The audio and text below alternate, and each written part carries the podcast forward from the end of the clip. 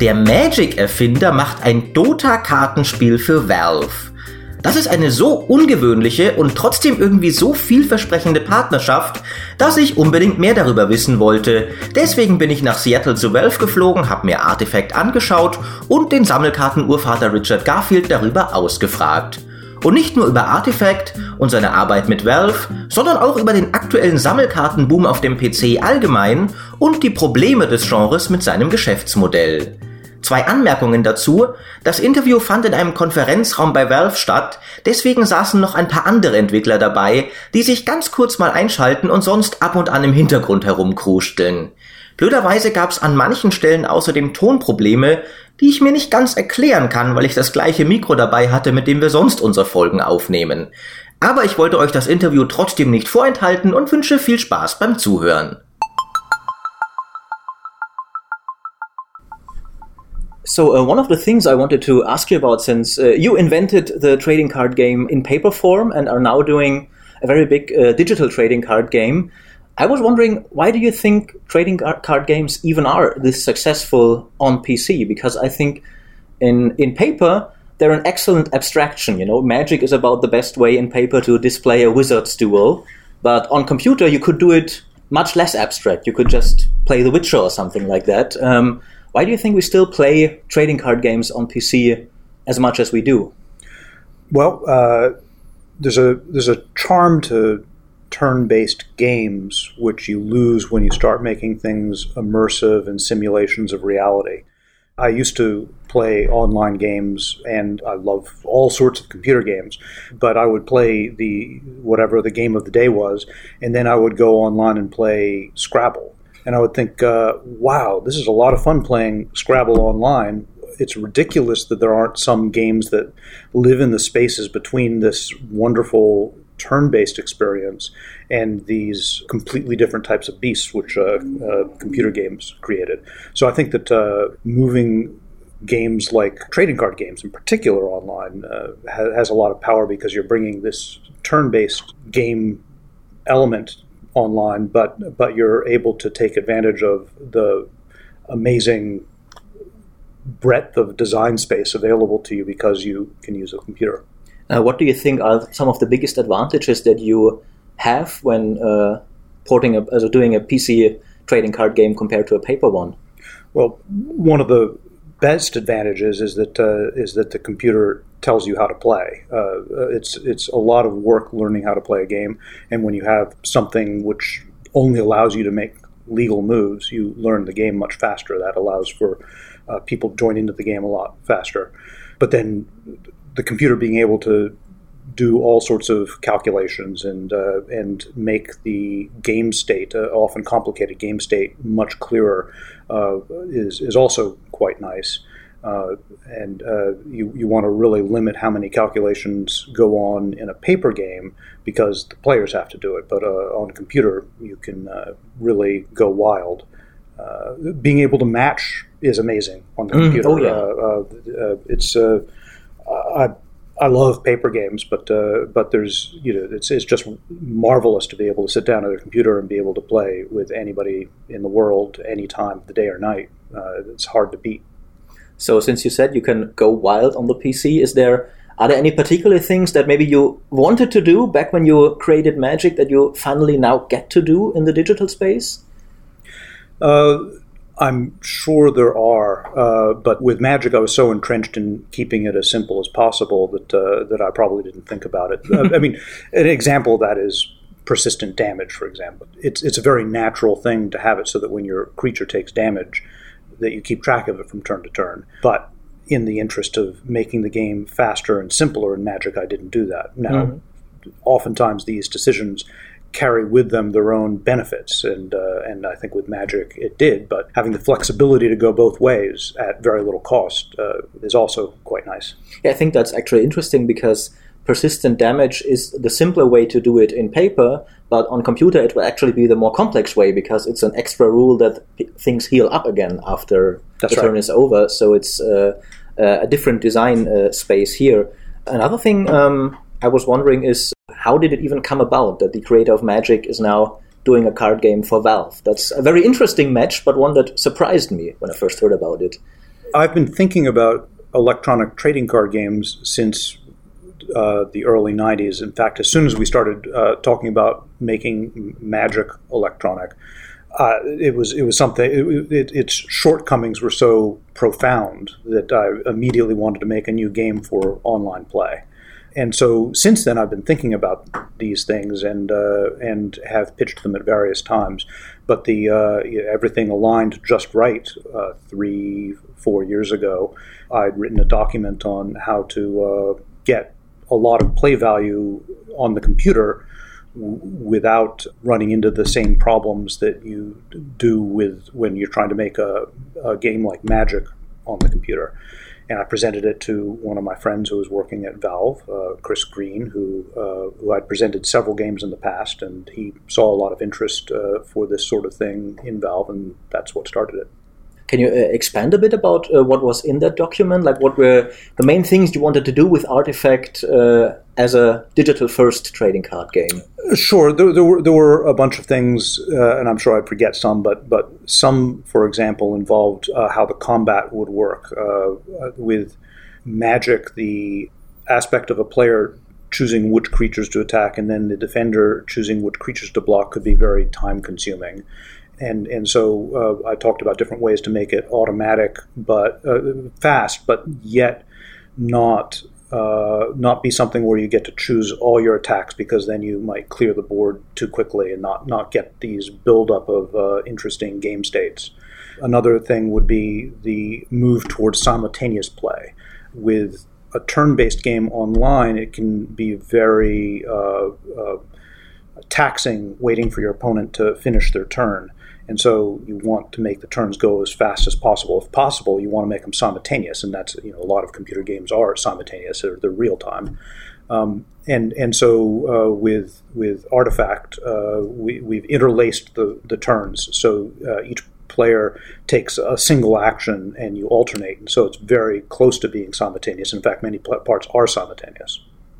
It struck me that the game had. Um in many ways the, the opposite approach to Hearthstone, which was the first game that really made trading card games blow up on the PC. And Hearthstone did it one by making things faster, which uh, you said you also wanted to do, but also by um, restricting many mechanics. Like uh, there was a, a num- limited number of creatures you can have and, and, stuff like that. Whereas Artifact, to me, seems to you know, really blow things up in a way instead, making three lanes instead of one, unlimited creatures and stuff like that. Was that your intention? It was a- absolutely my intention, and it uh, was not uh, because I wanted to do something better than Hearthstone. It was because Hearthstone did what it did brilliantly. Mm-hmm. But when I play Hearthstone, uh, I'm often caught missing uh, some of the more epic qualities that a game like Magic brought where it felt much more unbounded. And uh, and so uh, from the beginning uh, with Valve, we were trying to make this uh, get that epic quality, get uh, this uh, unbounded characteristic, which which the computer can help bring. The computer should help you achieve that rather than be a um, you know something which steers you clear of it. Mm-hmm. So. Yeah, because as you said, you can do more, and the computer still like he does some of the calculations for you and and he, he helps with displaying it instead of having bring out 20 token yeah. cards and stuff like that uh, right you've got uh, unlimited uh, table space. Yeah. Uh, so so you should be able to go further than magic not less mm-hmm. far. Very very true. Um, uh, i just uh, had the exact same experience with hearthstone as you do. You know, I, I, like it a lot but something something something's not quite there yet. So how does it what's it like working with valve to release their first game in years? I mean to many uh, many gamers, uh, there was like VR game, for example, but to many gamers, it's been ages since they played the last Valve game. What's been your experience? Uh, what's the atmosphere at the office uh, like? Oh, it's uh, it's been uh, wonderful working with Valve. They uh, uh, have been excellent collaborators. They have uh, listened to what we had to say on the design, argued with it, and then figured out what we where we were coming from. But then tried out other things also, and you know, so they're bringing new things to the table. There's a lot of excitement because the people here love games and they love creating, and yeah, so it's been a marvelous. Can, can you talk a bit about your uh, your team because Valve hasn't done a trading card game before this Steam trading cards, but not an actual trading card game. So they brought you in from from outside uh, to bring in expertise. Are the other developers like uh, mainly are these Portal developers uh, or did you bring in other people from the realm of trading cards like Magic Pros or whatever? Um, well, during the initial design, uh, the team was uh, quite small, and um, I'm I'm not actually sure what the what the backgrounds were. Everybody seemed to be be doing everything, uh, and uh, and I think that that is sort of the uh, the Valve philosophy is that uh, is and and that was borne out in the people I was working with. But uh, once the game uh, the game's general architecture was was laid down, more and more people began to accumulate from all over, yeah, including including from from Portal and from uh, uh, uh, TF2 and and basically everything else that is around here. uh, so uh, one of the things that is around here is Dota, obviously, which Artifact is based on. Um, uh, I, I, understand that wasn't the initial pitch, though. You didn't pitch it as a Dota trading card game. How did that come about? Um, no, the initial pitch was very abstract. I was able, I was willing to go any direction with the flavor of the game. Uh, and uh, and we talked about a number of different options, including making a fresh uh, a fresh world to work in. Uh, but uh, while we were looking at what we had available, Dota leapt out as being better than a fresh world because we it has a lot of content there, but it wasn't content that uh, was so burdensome people would have to know it before they could play, and it wasn't content that was uh, so curated that we couldn't add mechanics, heroes, spells, whatever we needed to to make the game as good as it could be. So uh, Dota became the the natural choice. Which then uh, led to the, uh, I think, to the three lanes. Uh, that wasn't part of the initial pitch, right? That's correct. Um, I, I, believe that when we were first saying, okay, if this isn't Dota, what would it look like? And uh, and, and Three Lanes came out very quickly as being uh, something that was felt very Dota-like and uh, supported this uh, sort of epic nature um, of, uh, of, of what we were trying to do. And uh, there were a lot of other things like that, like the fact that the heroes, the, the initial pitch, of course, did not have well, each person gets five heroes and, uh, and, and and uses those. It was it was something else. Um, but uh, but once we started talking about Dota, I said, well, how are we going to incorporate heroes and uh, what can we uh, you know what can we do with them? And and so from Dota, you got you know the lanes, you got the heroes, you got the fact that the heroes begin out pretty powerful, but then as the game goes along, they get much more powerful because you're able to permanently modify and increase their power with equipment and, and buffs. And uh, that gave a very different flavor than games that I'd worked on in the past and still uh, resonated well with the Dota world. So Dota brought a lot to the table, uh, mm-hmm. uh, both in terms of flavor and in terms of mechanics. Mm-hmm. What do you think the, the three lanes add to the game. I mean, I think uh, once you've played it, it feels really cool, but when you first hear it, it, it sounds like a bit of a very weird gimmick, I think, because very few trading cards have anything remotely like it. So, what, what was your thought behind that? Well, I know that uh, one of the things I was thinking is that is that with online play, with, with, with trading card gameplay, I really like to play multiple games against the same player and I think it's often a shame to play once and then you're done uh, because you don't know whether you won or lost by skill or because your deck was better or uh, you know what was going on. Uh, and and playing two out of three works really well in a game like Magic and, and in most of these uh, these games.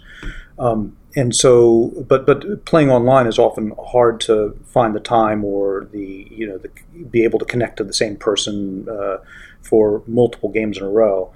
And so one of the things I was thinking was that uh, was that having three lanes which were loosely connected but somewhat separate was kind of like playing three games at once and playing two out of three. And it, it, it, some of its strengths immediately uh, struck us in that uh, when you're playing, you will probably get some a victory even if you uh, even if you end up losing overall because uh, because uh, you've got three lanes in which to try to get your things to work together. Um, and uh, and that's that's part of what I look for in a match is is that people play one game and if they lose they feel like oh I'm the loser I'm it's like I've, I've uh, that's my whole experience. But but but really, you know, like if you played multiple games, you wouldn't lose them all. Uh, you know, the cards come out in different orders, and you change your tactics, and maybe you change a card or two, and uh, everybody has a chance to shine. Okay, sounds cool. But you don't have like uh, one thing that's missing from regular three matches. You don't have a sideboard by which you can adjust between matches to uh, to the enemy strategy. Uh, that is true. Um, you you're sideboarding in this. If, if you if you regard the three lanes as being three separate matches, your sideboarding is really a matter of how you allocate your uh, power between those. Mm-hmm. Like you can sideboard a particular card uh, from this match into another match. Uh, that is to say, from this lane into another lane, and so you get some of that play decision, even if you're not actually playing separate games and uh, in sideboarding. Have you played Dota before, or even are you a MOBA player in general? Um, yeah, I was a very early player of Dota. I played it back when it was uh, still just a mod for uh, Warcraft 3, and I, I really uh, uh, uh, liked it a lot. I thought that there was some uh, very interesting uh, play mechanics introduced. I really liked the, in particular, like what real time strategies are, but I wanted to. I, I, really responded to this idea that it's a real time strategy game, but you don't have to manage 60 units at once or 600 units at once. and so I thought that this was a, a, a brilliant new game form. Many people thought so, which then killed the regular real-time strategy mode, where because nobody wanted to uh, command 600 units, yeah. um, which is kind of sad. But uh, it is my my favorite description of these real-time strategy games with such massive manipulation of units was that uh, they were like uh, really deep strategy games, but you had to juggle at the same time as you played the strategy games, and uh, and so and and that's one of the things I really like about Artifact is I feel like I get some of the rich strategy that I want from these big, big strategic games, uh, and it feels kind of real time because uh, because you're constantly moving, but uh, but it doesn't feel like I'm juggling in the sense that I don't feel like uh, uh, I have to keep doing something in order to keep keep the game moving. It uh, it feels more turn based. Yeah, that is actually I think one of the strengths of card games that there are very easy to play in the sense that there's not much uh, not much interface that you have to you know you don't have to command 200 units in real time but there's still a lot of thought that goes into the very simple act of actually playing it. Like playing a card is a very simple action but knowing when to play it is very complex which i think also makes card games just about the just about the only mobile games i can stand honestly because you can convert them to mobile with perfect interface without losing any of the depth, which very few other genres can do. Um, so, are you thinking about an Artifact mobile version? Is that something you can even talk about yet? Um, yeah, uh, we, we are. Uh, uh, we, we intend to put it on mobile. Awesome. So, uh, since you said that you played uh, Dota since Warcraft uh, 3, I'm, I'm, curious because most people know you as a board game guy. What, what are your favorite? Are you a big video game player in general? What are your favorites? Oh, I, I am a big video game player. I, I like to um, play as many different types of games as possible. So uh, um, I play, you know, party games, video games, uh, action games, uh, strategy games. So I, I, don't know how to how to con- constrain that anymore. It's really hard to find a popular game that I haven't uh, I haven't played. What would you say is your single favorite game, if you can name one? Uh, well, uh, yeah, that's that's that's that's too tall an order for me. Okay, so have you worked? Um, I, I, read somewhere that uh, I think it was on your Wikipedia page actually that you consulted for EA and Microsoft before. Is that true? I mean, how long in general have you worked in, in the video game industry? Oh, for, for quite a while back. Uh, in I mean, uh, I was working on uh, electronic games with uh, with Wizards uh, until they were bought by Hasbro, and then when when I left, I consulted with with with EA and uh, and Microsoft. So that was you know since say 2000. Can you name any any specific EA or Microsoft games that you were involved with? Or was uh, it more of a general? It, most of it was was was very general. Uh, the uh, like like with Microsoft, there were a lot of uh, a, a, lot of things when they were going to uh, their arcade. The Microsoft, uh, is it called Microsoft Arcade? Yeah. Yeah, yeah, yeah. Uh, so did a bunch of prototypes for them Okay. and, uh, and uh, gave them feedback on the games they were working on. Uh, one uh, other thing I wanted to talk to you about is uh, that recently there's been increasing controversy in the video game industry about uh, buying packs with random contents in it, like you know loot boxes, uh, FIFA booster packs, um, and in some cases even uh, governments have started ramping up uh, investigating them as uh, maybe provoke uh, ex- exploiting uh, addictive behavior, gambling, uh, and stuff like that. And you actually wrote uh, two years ago, I think, uh, the Game Players Manifesto, where you also decried exploiting uh, people with a disposition towards becoming addicted to gambling. Um, but don't you think that card games, by their very nature, are also in that vein because their very core business model since Magic uh, has been selling random booster packs? I think I, I think that's a real issue. As you said, I wrote uh, wrote, wrote wrote an article on it. Um, but uh, in that article, I also uh, uh, do make some effort to draw a line between uh, games which uh, are exploitive and games which are providing uh, extra content. Uh, and I think I think there is a, a, a difference. Uh, the the bottom line for me is usually is is that uh, if if the players feel like they're getting um, the players have to be getting the value of what they're putting in, and so you can make these games where you ratchet up the price to something which is ridiculous, uh, or you can make it so that, uh, that that players are paying a reasonable amount to fully get invested in the game. And in fact, that was one of the solutions with the Gamers Manifesto was that uh, was that I wanted there to be sort of an upper bound to what people were putting in. It's like oftentimes these games are are making it so that uh, that that players can basically put an, an infinite amount in because uh, uh, you pay, pay hundred dollars for plus one PowerPoint and then uh, thousand dollars for plus two, and you just keep going forever. And uh, and so that's not the way uh, trading card games are usually structured. So, what are you doing uh, specifically in, in terms of Artifact? I don't know how, how uh, deeply you can talk about the business model yet, but uh, what are you doing there to make sure that it's not about just draining as much money as possible from the whales and to make sure that people get their value? Well, uh, part of it goes back to when, when we were when we were drafting just a little bit ago, and uh, and that was a rare card, but you shouldn't draft that rare card. Rare cards are not, in general, the most powerful card. There are no legendary cards. So uh, uh, the reason why you don't want rare cards to be, in general, the most powerful card is because then everybody who wants to compete has to get all the rare cards, and those are the most expensive, and so that'll uh, maximize what people will feel obligated to put into the game.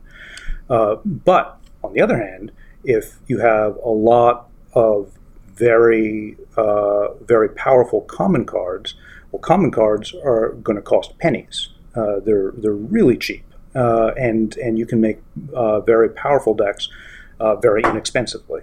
So, uh, as a game designer and game developer and publisher, you can take responsibility for making sure that people are getting a very large play value from a very inexpensive position.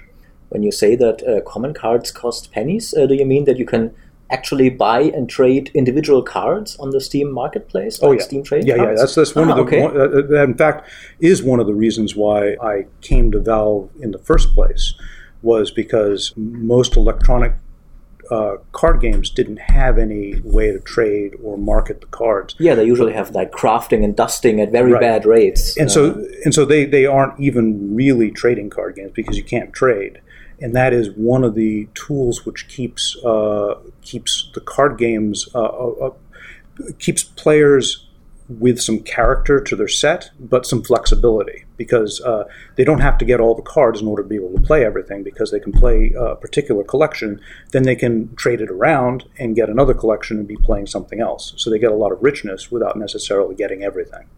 And otherwise, you will be selling uh, classical random booster packs. Um, as far as I understand, will there be other microtransactions like cosmetics or something like that? Uh, I, I, there's none planned at this point. Okay. Um, so uh, my final question was uh, uh, one I find uh, very interesting is that you are now basically competing with yourself because Artifact will be releasing not uh, too long after Magic Arena has been released, which even has Dominaria in it, which you worked on for Wizards. So, how, how does that feel for you?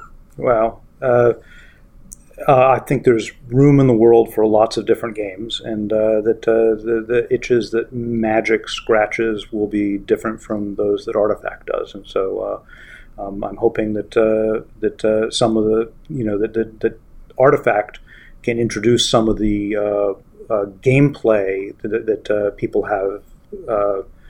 that, that is is nice in trading card games to people who haven't experienced it before. Mm-hmm. But to to get some some strong advertisement uh, uh, at the end here. In what ways would you say Artifact is just better than Magic? Like, if you wanted to convince, I'm a big Magic player, you want to convince me that I should go check out Artifact instead of playing Magic Arena. What do you say? Well, if you're looking for an, uh, an online card game, Artifact has to be better. It was de- designed for online with a lot of uh, uh, a, a, lot of experience in that realm. If you're looking for a paper game, well, you can't play Artifact, and Magic is a wonderful game in paper. Now, I'm sure they've done a really good job with moving Magic uh, online with uh, Arena, so I'm sure that's going to be uh, quite good for Magic players. Uh, but you know, in the end, Magic wasn't designed for online, so there's compromises made, uh, and it's as, it, it's it's going to be as good as it can be. But will it be as good as a game which was designed to be online? That's what we'll have to see. Uh, all right, thank you for your time. Thank you.